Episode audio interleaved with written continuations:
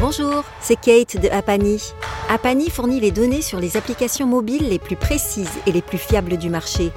Avec notre plateforme, vous allez accéder au classement, au nombre de téléchargements, au nombre d'utilisateurs et autres données sur l'engagement, ainsi que les revenus générés par des millions d'apps. Nous sommes ravis de soutenir 135 grammes, le podcast qui vous raconte l'histoire de la tech mobile. Vous êtes prêts pour le nouvel épisode? Bonne écoute Bonjour à tous et bienvenue. Vous écoutez 135 grammes. Je m'appelle Christophe Romeilly et je suis heureux de vous accueillir. Dans ce podcast, on va parler histoire, pas de France, mais de l'industrie du mobile. J'ai 10 000 histoires à vous raconter sur ce sujet qui est au cœur de votre poche, le smartphone. Celui-ci est d'ailleurs le cœur de tous les usages, en particulier depuis l'arrivée de l'iPhone en 2007 jusqu'à nos jours. Ou par exemple, je ne sais pas si vous le saviez, les satellites du futur s'en inspirent pour fonctionner. Je vais vous raconter une sélection des meilleures histoires et archives de services mobiles créés en 2005 qui est le magazine web de l'écosystème mobile. Vous êtes prêts? C'est parti. Dans ce nouvel épisode, je vous emmène au cœur de votre smartphone, sa personnalisation.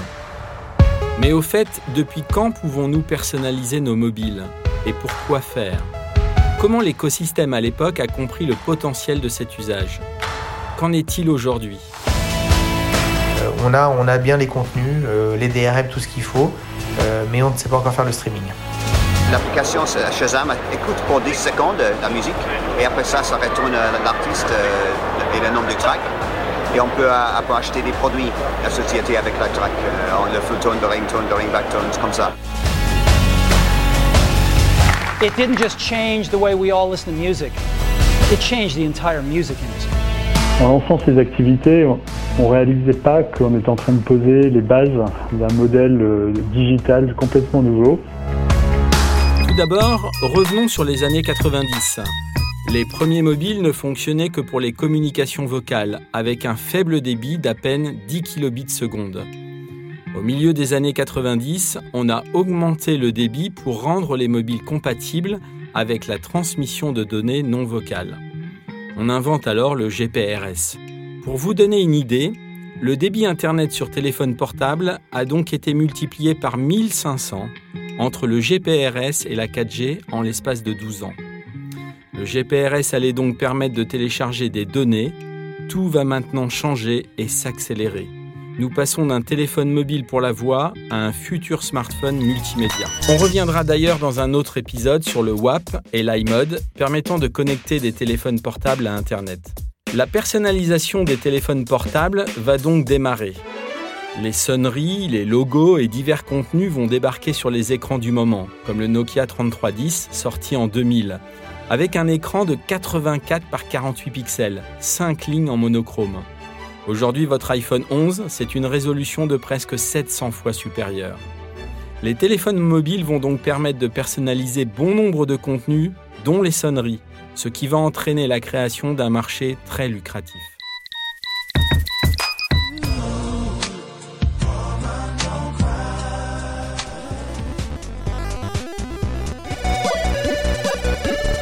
Mais au fait, pourquoi personnaliser son mobile?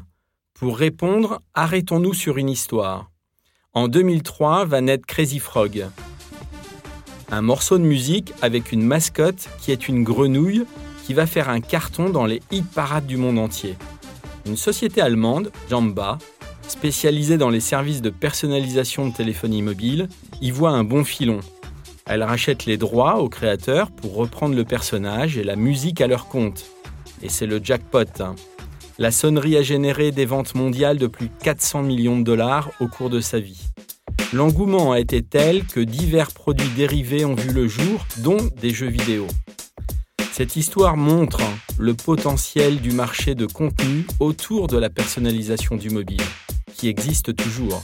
135 grammes, les coulisses de votre smartphone. Les sonneries sont personnelles et leur achat est motivé souvent par les hits musicaux, comme nous venons de le voir. Il existait des acheteurs de sonneries qui changeaient leur musique une fois par semaine. En 2005, les sonneries représentent le troisième marché de l'industrie mobile, derrière les services voix et les SMS, selon le Yankee Group. D'ailleurs, la même année, avec 200 millions d'euros, le marché des sonneries a supplanté le marché du disque du single en France. Le potentiel des sonneries a été un énorme business pour les entreprises de contenu et les opérateurs. Il y a alors une déclinaison de services entre les sonneries, les sonneries vidéo, les logos, les fonds d'écran, mais aussi les ringback tones. Vous savez, celles qui permettent de personnaliser la sonnerie d'attente que les personnes qui appellent entendent. Tout le monde s'y retrouve. Les grandes maisons de disques, les fournisseurs de contenu, les opérateurs mobiles. Ces derniers y voient un marché de masse et augmentent la place pour le téléchargement de contenu mobile sur leur portail. Faisons une parenthèse sur les ringback tones.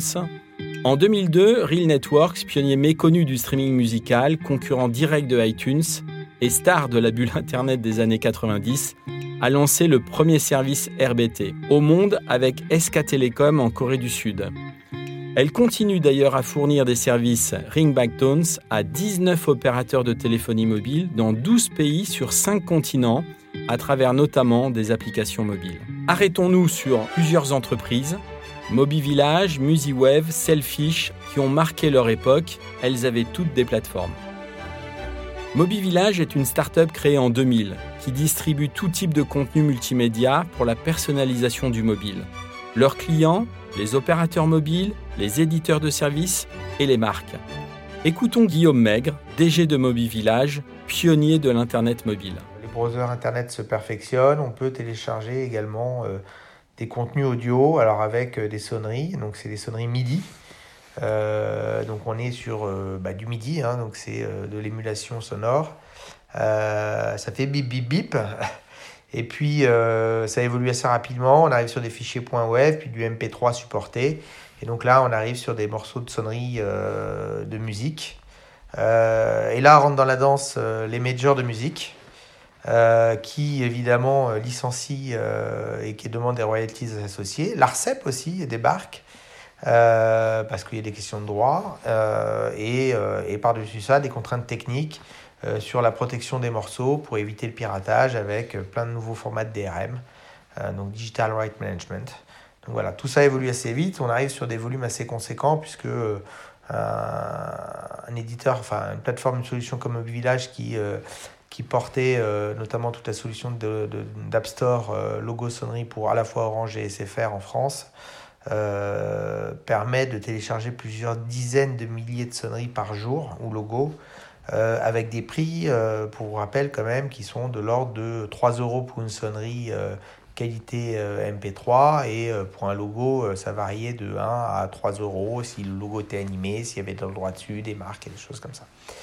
Donc tout ça arrive, on prépare le futur hein, du smartphone puisque c'est des App Store. MusiWave, une start-up créée en 2000, précurseur dans le développement des services musicaux, avait pour clients les opérateurs mobiles. En 2006, elle en accompagnait 23 dans le monde pour leur offre musique. Par exemple, la plateforme de MusiWave permettait la gestion de plus de 500 000 titres pour l'opérateur anglais T-Mobile, mais aussi toute l'offre musicale du français France Télécom, qui n'était pas encore Orange. Lors d'une interview, Albin Servian, qui était le CMO de MusiWave, voyait le mobile s'imposer de plus en plus comme un média interactif viral, idéal pour les majors du disque, qui intégraient désormais la mobilité au cœur de leur stratégie marketing. MusiWave, qui employait 200 personnes, a été vendu en 2005 pour plus de 100 millions de dollars à OpenWave, qui a joué un rôle important dans l'introduction de l'Internet mobile. Selfish, créé en 2004, accompagner les opérateurs, les médias et les annonceurs dans l'univers spécifique du marketing mobile, en leur permettant d'éditer, d'exploiter et de monétiser leurs services comme les sonneries. En 2007, elle revendique 4 millions de clients en France ayant acheté au moins un logo, une sonnerie, une vidéo. Et 14 millions répartis dans le monde. Écoutons Nicolas Duep, à l'époque CEO de Selfish. En lançant ces activités, on réalisait pas qu'on était en train de poser les bases d'un modèle euh, digital complètement nouveau. Donc au début, euh, les sonneries faisaient des bip bip et puis petit à petit, on y a mis des formats euh, de musique. Et c'est le moment où on a commencé à travailler avec les majors qui au début nous regardaient avec des yeux ronds en disant pourquoi vous allez réussir à vendre un petit morceau de 20 secondes alors que eux-mêmes étaient victimes de piratage pour vendre un morceau de 3 minutes? Et force était de constater que on parvenait avec nos magazines, avec euh, nos sites internet, à, vendre ces petits morceaux de, de 20 secondes pour le prix de 3 euros, et ce par millions tous les mois. Donc on est rentré dans des négociations complètement folles avec ces acteurs qui étaient complètement traumatisés par le piratage et la baisse de leurs ventes et qui voyaient dans, la sonnerie, le ringback tones, le répondeur, un, un, rebond, une opportunité nouvelle d'aller chercher des, revenus sans être complètement convaincu que cette activité allait, allait tenir. Et donc on a euh, emmené euh, et on a fait la, la, réunion euh, d'activités classiques de gens qui sortaient du CD avec le début du digital et à travers ça poser déjà les bases de ce qu'allait devenir le streaming musical ensuite avec des sociétés connues comme Deezer ou, ou Spotify. Bien sûr, de nombreuses autres entreprises ont pris pied sur ce marché, mais une mutation du marché va s'amorcer.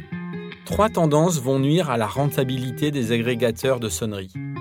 Il y a de plus en plus de téléphones mobiles qui ont la possibilité de créer ou d'enregistrer ses propres chansons.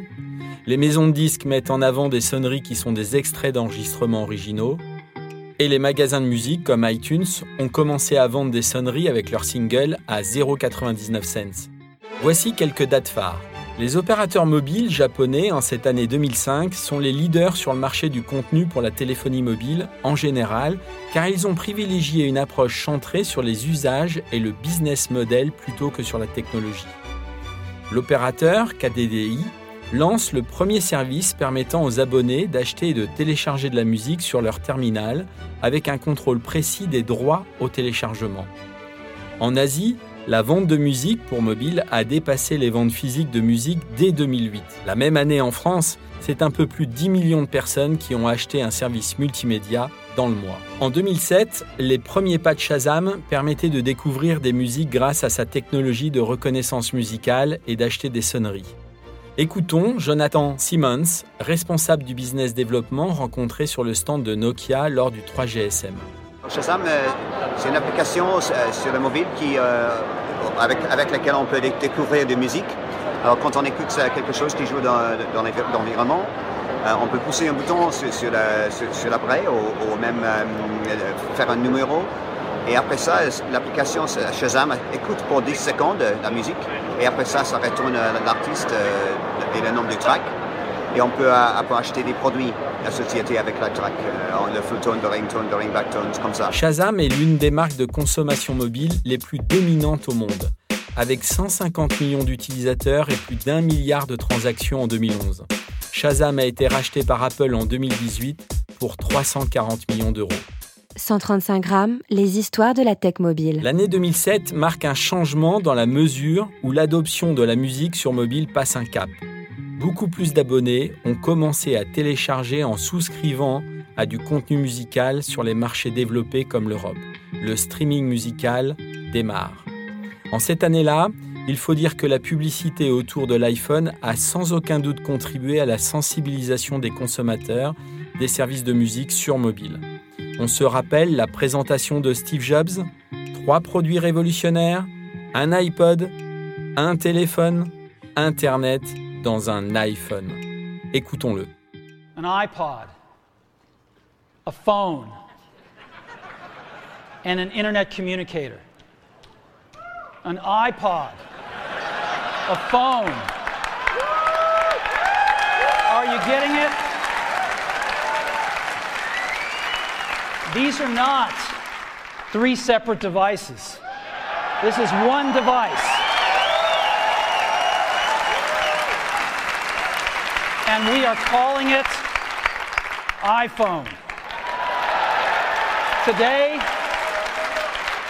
Today, Apple is going to reinvent the phone. En 2012, le Bruxelles Philharmonic lance sa propre série de sonneries de téléphone. C'était le premier orchestre au monde à proposer en ligne ses propres enregistrements comme sonneries de téléphone. Pouviez les télécharger à partir de iTunes. Chaque sonnerie coûtait 1,29€. Elles ont été téléchargées 10 000 fois en 3 jours à leur lancement. Des initiatives comme celle-ci, il y en a eu beaucoup depuis 2005. Qu'en est-il aujourd'hui? En 2019, une chose est sûre, les sonneries ne font plus les gros titres. Votre téléphone est livré avec un ensemble de sons et sonneries par défaut qui pour certains conviennent assez bien, il faut le dire. Par exemple, sur l'iPhone, il y a plus de 25 sonneries. Il existe de nombreuses applications, y compris sur Android, pour créer vos propres sonneries à l'aide de la musique que vous possédez déjà dans vos bibliothèques comme Deezer, iTunes et Spotify. Apple a même créé le Tone Store en 2011 qui permet de télécharger des sonneries à 1,29€. Il existe environ 150 à 200 millions d'abonnés aux tonalités d'appel dans le monde. Ce secteur est évalué à environ 4 milliards de dollars et il est en pleine croissance. C'est vrai qu'il y a des milliards d'appels téléphoniques qui sont passés tous les jours. Dans ces appels, on passe en moyenne 10 secondes à écouter un son qui n'est pas terrible. Les sonneries téléphoniques et tonalités d'attente personnalisées représenteront encore la quasi-totalité des revenus musicaux digitaux d'ici à 3 ans dans certains pays comme le Kenya ou le Nigeria, les opérateurs mobiles sont toujours à la manœuvre dans de nombreux pays, y compris en Afrique et en Asie. Bien souvent avec une application qui permet de télécharger les sonneries. Leur force de distribution, leurs outils de paiement mobile qui permettent de pallier le faible taux de bancarisation ainsi que leur capacité de recouvrement fait qu'ils sont une pièce maîtresse du décollage du streaming musical dans ces pays-là. En un peu plus de 15 ans, le paysage de la musique est méconnaissable. On parle d'expérience de diffusion, de prédiction, de filtrage collaboratif, de curation automatisée, d'intelligence artificielle. On parle même de streaming équitable. Les startups ont un boulevard devant elles avec des boutiques sur leur chemin comme Spotify, Apple, YouTube qui sont prêts à les racheter. Les sonneries sont bien loin, mais le consommateur avec son smartphone est le fruit d'une bataille féroce.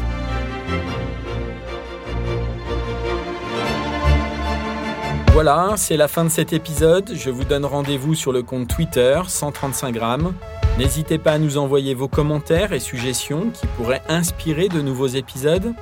Nous mettrons les liens des nombreuses sources dans un post dédié sur servicemobile.fr. Je vous dis à très bientôt. 135 grammes, les histoires de la tech mobile.